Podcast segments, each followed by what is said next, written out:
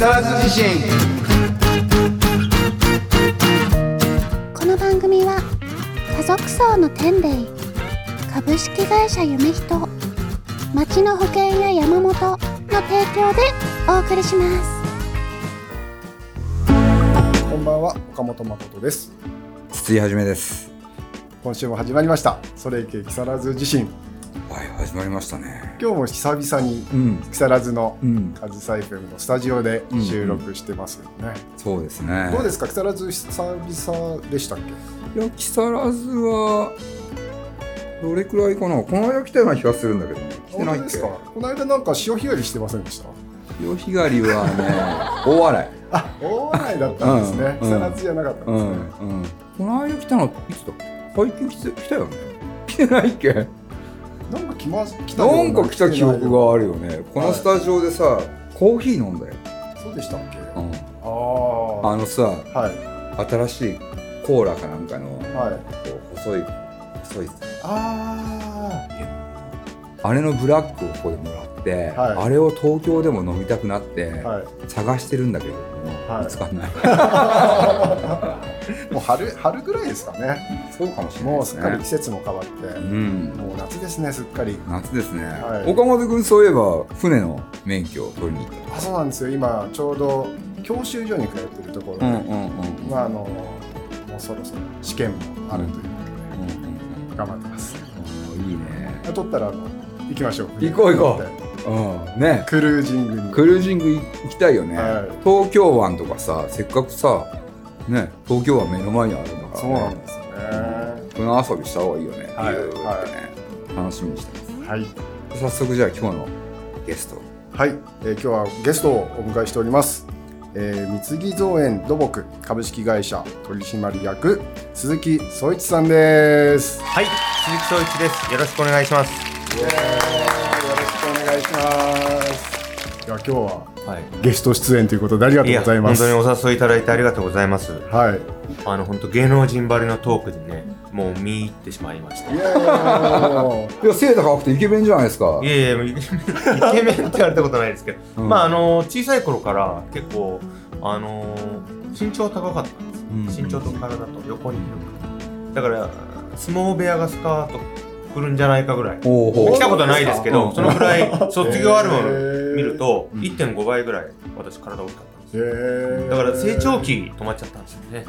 皆さんが伸びな伸びきれなかったと言いますかうんうんうんうん。そういう感じですなるほどね、はい。いやイケメンですよ、うん、信頼される顔っていうか、う んありがとうございます。すうんいません。いやほらあるじゃないですか顔つきってなんか、はいはいこいつはちょっと悪そうだなとか、はい。良さそうだもん、ありがとうございます。はなんかすごいシュッとしてますよね い、してるしてるシュッとしてるのはちょっと違うせいかもしれません。運動とかされてますよね運動はあのジョギングとかはいはいはいやってます。うんうんあのコロナになってから時間ができて、うんだいたいあの毎朝10キロぐらい。うんうん。10キロ、はい。うわはい。すごい。いやいやすごくないんですけど。まあ今なかなかちょっと走れてないんですけど、うんうん。まあ週に1回ぐらいは今じゃあマラソン大会とかも出るんですか？マラソン大会もあのそれこそ今度のアクアラインマラソンも申し込んでますし、出るんですか？はい。当たりました？出ます。出ます。はい。あのコロナでちょっとね参加できてないところもあるんですけども、うん。まあだんだんね経済とかこういうイベントが回復してきたんでうんうん。ぜひもう一回再度頑張ろうかなと思ってます、なるほど。まずはアクアラインマラソン、うんうん。えー11月の6日ですか。うんうん3年ぶりですね。うんあー。ですコロナの前まであの木更津トライアスロンですねうんあれも3年連続ですうんうん。出たんですか？出させていただいて。えー、ぜ全部ですか？あの、はいランも、はい。バイクも、はい。スイムも、はいすごいですね。何いでもできるんですね。やいやいやそれはあの本当にお誘いいただいてですね。あのちょっとチャレンジして溺れながら。うんうんやらせていただきましたけど、まあへー、50間近にん。ちょっとなんかいろんなことにチャレンジしたいなっていううん。うん。うん。思いもあるのかなと思ってるんですけど、そうですよね、はい。そういう年頃ってあるからね。ですね、うん。うん。ある。なんか、はい。僕も今年今年52なんですけど、はい50要するに49の時とかって、はいはい。50代は、はい。なんかこうエネルギッシュっていうのかな,、はい。なんかこうもう一回パワーをみたいなね、はいはうん、なんかこう失われてくるものものをね感じて取り戻そうみたいな気持ちなのかな、わかんないけど、そういうのはやっぱありましたね。ああやっぱそういう年ですよね。うんうんうん。てかどっちかなのかもしれない、はい。ちゃんとそっちにはい。健康的にそっちに行けるやつと、はい。ピヨンっていっちゃうのもいるから、はい。こう行った方がいいです。そうですか。うん、まあ、自分でこういうつもりでもこっち行ってるかもしれません。まあそちらはまあ障害スポーツってことでねできる限り頑張ろうかなと思ってうん鈴木総一さんのプロフィールをはい。あの拝見させていただいてはい。ちょっと気になったのが、はい。モルック、はいなんかはい。キミッツでモルックをはい。なんか大会やられたりとか、はい。やられてるってことなんでモルックって何ですか、モルックってあのフィンランドでできたスポーツで、お年寄りからお子様までうん。同じ競技ができるということで、うん。これ日本に持ってきた方が八ヶさんっていう方なんですけどはい、もともとフィンランドの方で留学してうん。でその時にこのスポーツの面白さを知って、えー日本に持ってきた方なんですけどももともとは小児科の先生ではい。うん障害をお持ちの方なんかもうん。見てたりして、うん。でそういう中でこれは自分の、まあ、医学にもうん。役に立つっていうことで始められてまだ日本に根付いてまだまだあの浅いんですけども、うん。急速にですね広がって。はい。なんかちょっとネットで見たんですけどなんか木,、はい。木を木木みたいのを使うんですか、そうです。あの1から12まで番号があってですね、まあ、単純に言うと1本だけ倒れた場合はその番号の点数になるんですよ。木をこう倒していくはい。ゲーム、木をなんていうんですかボーリングみたいな。倒倒していくはいはい。それで複数倒れた場合はその倒れた本数が点数でうん。え50点ぴったりにどっちがなる？かうん。で50点51点とかになったらまた26点に戻っちゃったりして結構ね頭を使いうっぱい倒せばいいっていうことではないんですね、はい、それで本当認知症にもね計算するから認知症対策にもいいっていうことで、はい、今本当に流行ってきてますね。1から12まであるんでしたっはい。1から12まであるけ全部出すと78になっちゃう。全部倒れた場合はまあ12点。ですあああ1本1点、はい。ああの番号が点数になるわけではな、はい。い、ですから番号が1本だけ倒れた場合はその点数だから12って書かれた本が倒れたら12点。深いなはいあだから深いっす12ね点一番高いのが12点なんですけど、うん。もう26点取ってからが勝負なんですよ。残りまあうまくいけば12点を2回倒せば上がりなわけじゃないですか、うん。そこからだからねお互いまあちょっと性格悪い人なんかどうやって上がらせないようにするか。駆け引きがね結構出てきてうん。結構あの単純なスポーツなんですけど、うん。うん。結構です。ねあー面白そうそれ。面白いです。で今度あの11月にあのアジア大会。がはいはい。君津市で開催されてへるうんーうんもう1500人ぐらいお申し込みえー、それはすごい。世界世界中から来るってことですか？アジア。まあアジア大会なんで、はい。ちょっと参加者がねはい。あの日本モルック協会さんがちょっと主催でやってるんではどういう参加者がいるかちょっとわかんないいんですけどもまああの今現存する大会では世界で一番大きな。え盛り上がってますね。すごいね、えあでもゲーム自体なんか面白そうですね。やってみたいですね。うん、やってみたいね、うん。ぜひ。えーはい、お越しください。うんうん。まだエントリーできるんですか？エントリーがちょっと私確認してませんけど、はい、お取り計らいできるような。チーム戦なんですか？チーム戦です。チ何ーム戦何です。人とか？2人以上4人以内ですね。あじゃあもう何人はい。決まってるわけじゃなくて、は二人でもいいし、い、はい、3人でもいいし、えー。4人でこの辺もなんかこう、はい。戦略的に。はい、いそうろいろ考えてやはいるってことですね。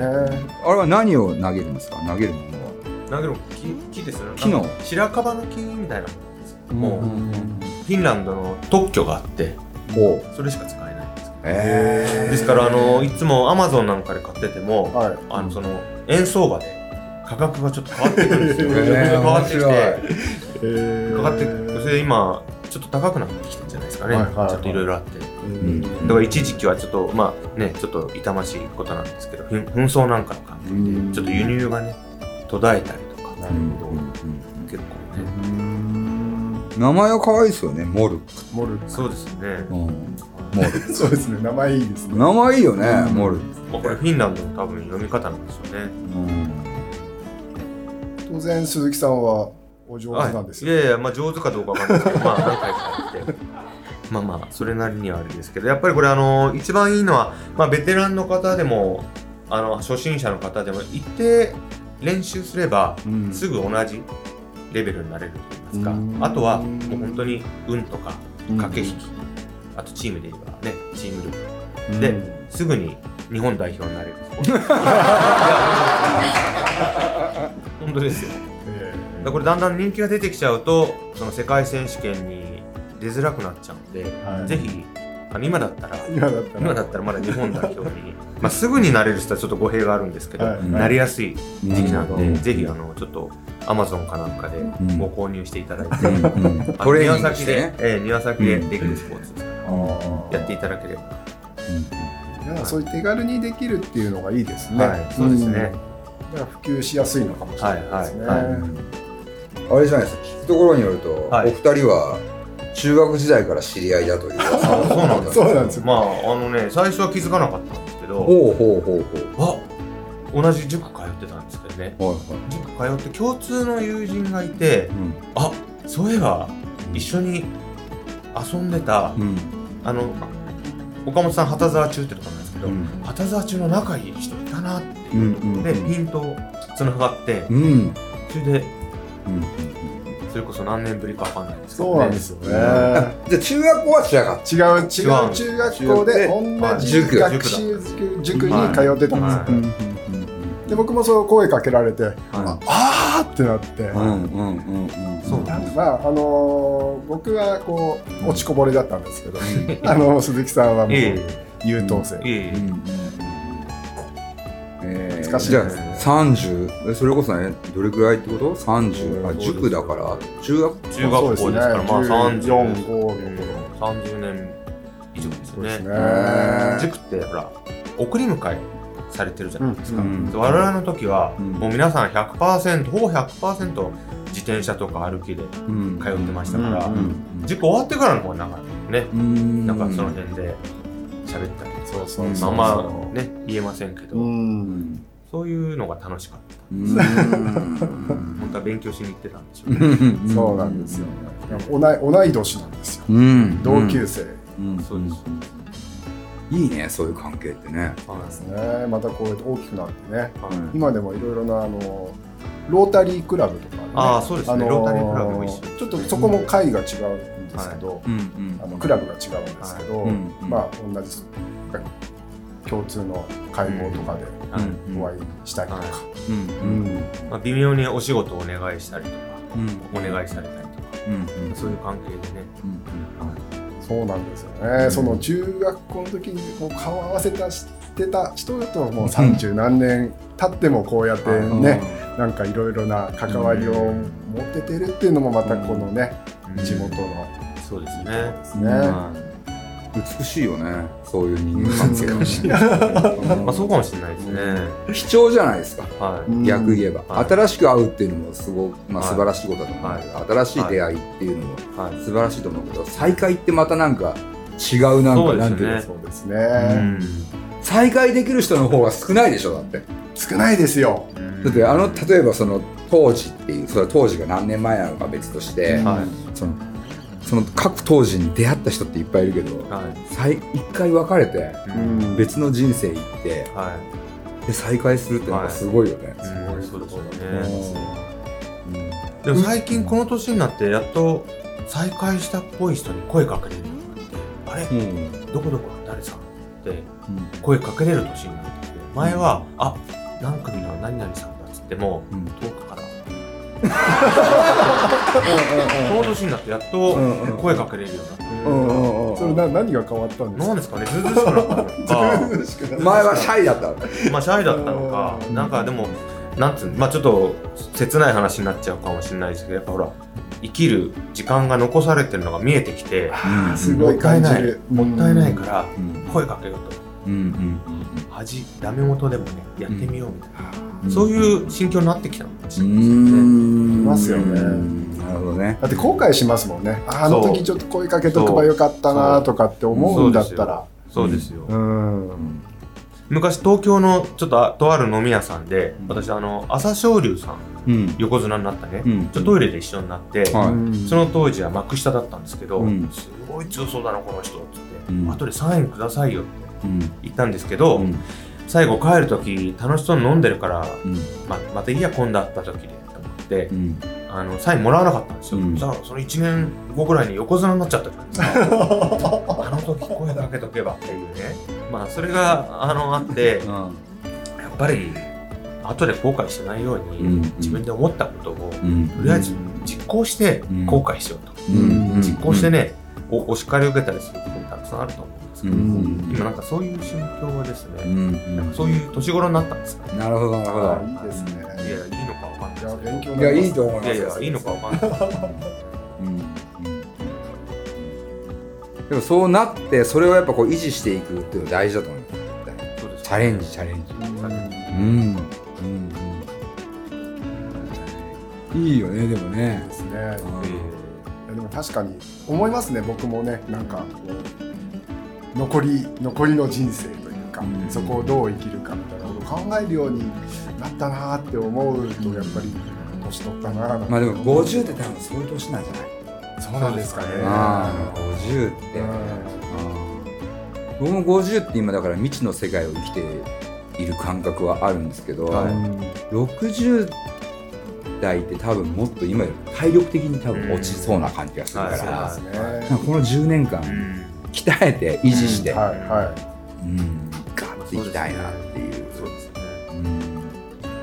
うん。70になると、はもっと結構、うん、なんていうか周りのその70代の人たち見ると、はい。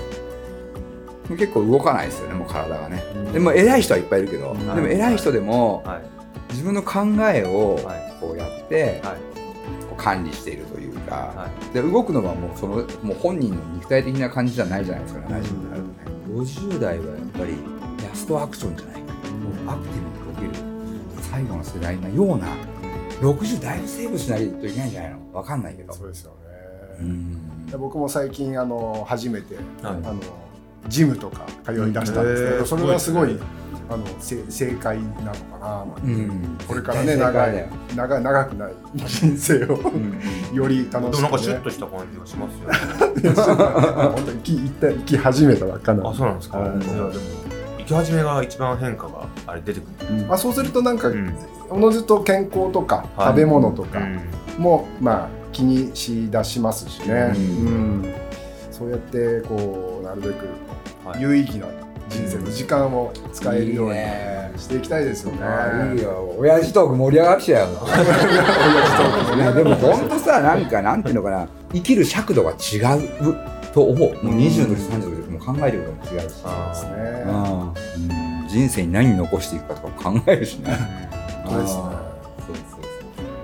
だからあれじゃないの？船と取り出したんじゃない？あそうなんです。そうなんですそういうのもさ。船舶ね。そう。僕あのそのちょっと撮影でねはい。あの船に乗りたくて、うん。船舶の免許持ってる友人に頼んで、はい。乗ったのがきっかけでであそうだよなと思ってその木更津港すぐ近くで、はいはい。こんなに簡単に船って借りれて乗れるんだと思ってじゃあ免許ってどうやって取るんだろういくらかかるんだって言ったら、これもう今取んなきゃダメだなと思って、うんもう次の日申し込みましたからね。うん。すごいですね。やっぱり即実行で。即実行だから無駄な時間もったいないですよね。うん。うん。考える時間そう考える時間。ニューチャレンジだよ50俺も50の時はい。から役者とかやってみよう。えー、役者。でそうそう。で、はい。佐藤 B 作さんの舞台のオーディション受けて。はい。で受かって。はい。で去年はコロナで中止になったんですけど今年、まあ、開催9月に開催されましたけど、結構まあ大きな舞台で今毎週お芝居の稽古とかしてもともと映画撮ったりとか、はい。人のこと撮ったりとかはしてたりとかね。自分も友人の PV 出たりとか、はい。その映画に出たりとかしたことはあるんですけど舞台役者っていうのは実は舞台も厳密に言ってしまうと何回か出たことがあるんですけど、はいはい。それ一言二言みたいな役で、今回もずっと最初から最後までこう、うん。ちゃんと役があるっていうのははい。初めてで、そうするとその発声だったりとか、はなんか動きだったりとはい。踊ったりとか、はい。うん、そういうのはなかったんで、うん。ニューチャレンジだったなまあ、50からのニューチャレンジはいいですよ、でもうん。セリフ覚えるの大変じゃないですか？めちゃくちゃ大変。すごいね。覚えられなくて、はうん。いどうやって覚えるんですか？まあ、まずはこの舞台のストーリーを全部頭に入れるところからですよね、はい。で自分の役があって、でそうするとストーリーが分かって自分の役をこうだいぶ狭まれてくるとこういうキャラみたいな。ですね始まりの自分があって終わっていき方っていうかその流れがあって。そうするとこう一軸まで細かくは覚えられないんだけどもどんな風に始まって自分がどんな風にそのうん。時間の中で終わっていくのかっていうのは暗記できるじゃないですか。そっからですね。そっからこう細かいのをこう覚えていきつつあとはもう相手と合わせないといけないんで、はいはうん芝居っていうのは僕にとってはやっぱ新しい。いで感情移入もしなきゃいけないんですよね。そうですよ。感情移入。練習の時からもう感情移入入っちゃうんですそうですそうです。やんない。だからもうこれで今回だけでやめようかな。続けてください続けてください。あの僕は演じないんだけど人を演じさせるっていうのはすごく興味が湧いたんで今回、うん、だからあの演出家側に回ろうかなみたいな感じで、でもね、演劇ってめっちゃ面白いですよ、あそうなんですか。うん、今例えばこれってアドリブでやってるじゃないですか。でも演劇の場合だとこれが全部脚本が出てくるんで、はいはそれをもうこうあうんででももう目線とかでこうん。う演じていくわけですよ、うん。すごいね。人間としての非日常プレイですね、演じるっていう。非日常プレイってね。わかりました。日常にないこういうのってでしかもほらなんか自分だけで嘘つくみたいなのはあったとしても、はい。組んで演じるってうん。組んで嘘つくん。嘘ですからあれは、はいはいはいはい。なんかね不思議な興奮がありますよ、まあ、演出家の方によればね、もう目線から何から指導する方もいれば、ある程度ね、役者の方に任せる方もいるって言いますうんうんよね。うん。そうですよね。だからいろいろやっぱ出てきますよね。はい。あのね結構こまあのお任せてくれるんだけどもおかしいところはおかしいというというかやっぱりねなんかねこうしてくれみたいそうそのこうやっぱり舞台でやるものじゃないですか、はい。だから「お前さ」とかじゃなくてもうこれくらいいかないといけないんですよとか。だからその動きも嘘っぽいんですよ。お芝居って実な。は、うん。すごいオーバーアクションなのはい。えー！とかこうなんていうかな。はい。これぐらいやんないとはい。驚いて要するに「え？っ?」とかだともう分かんないよ、ああ、相手にね、相手に。伝わらない。うん、まあすごい文化だなとは思いますね。うん。あの世界に入ってみて、うん、非日常ですね。非日常ですね、ううん。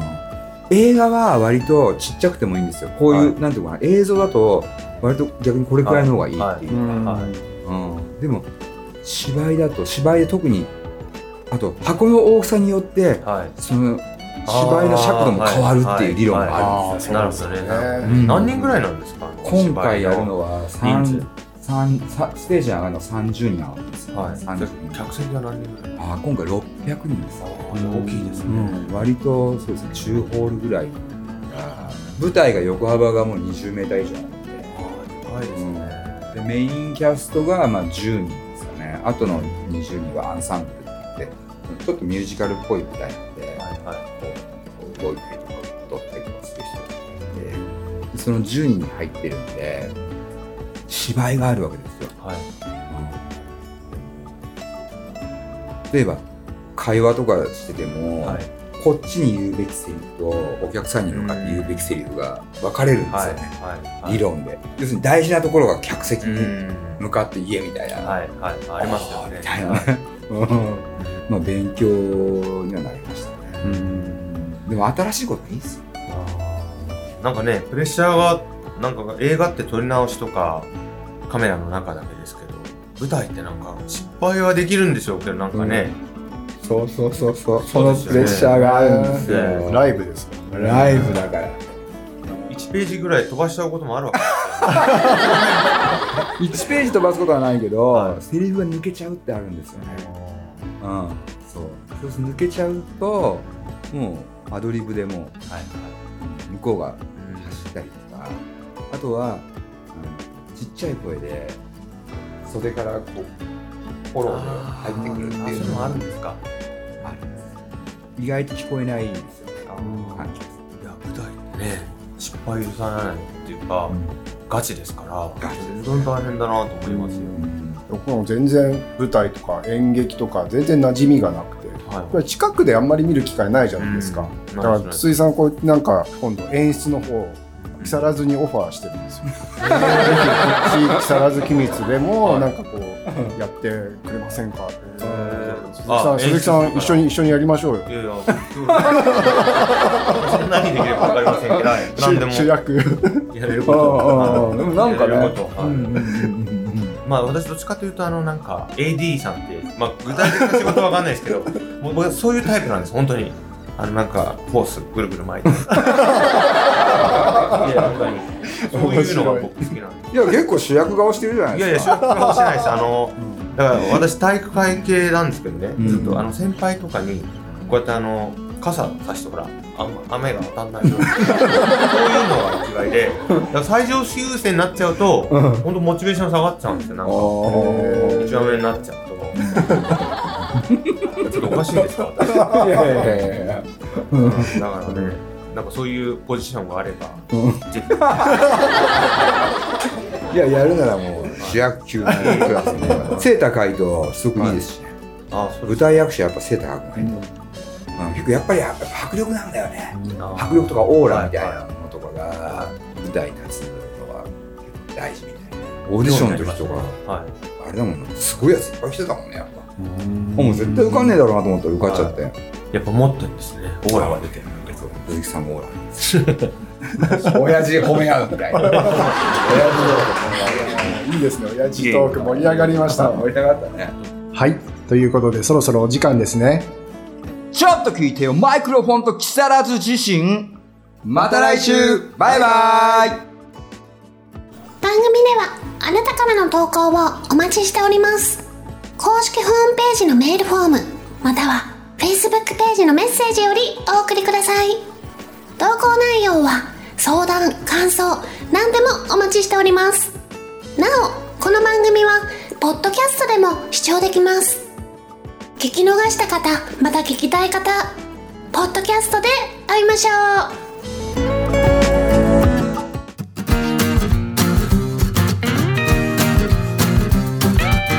それいけ木更津地震。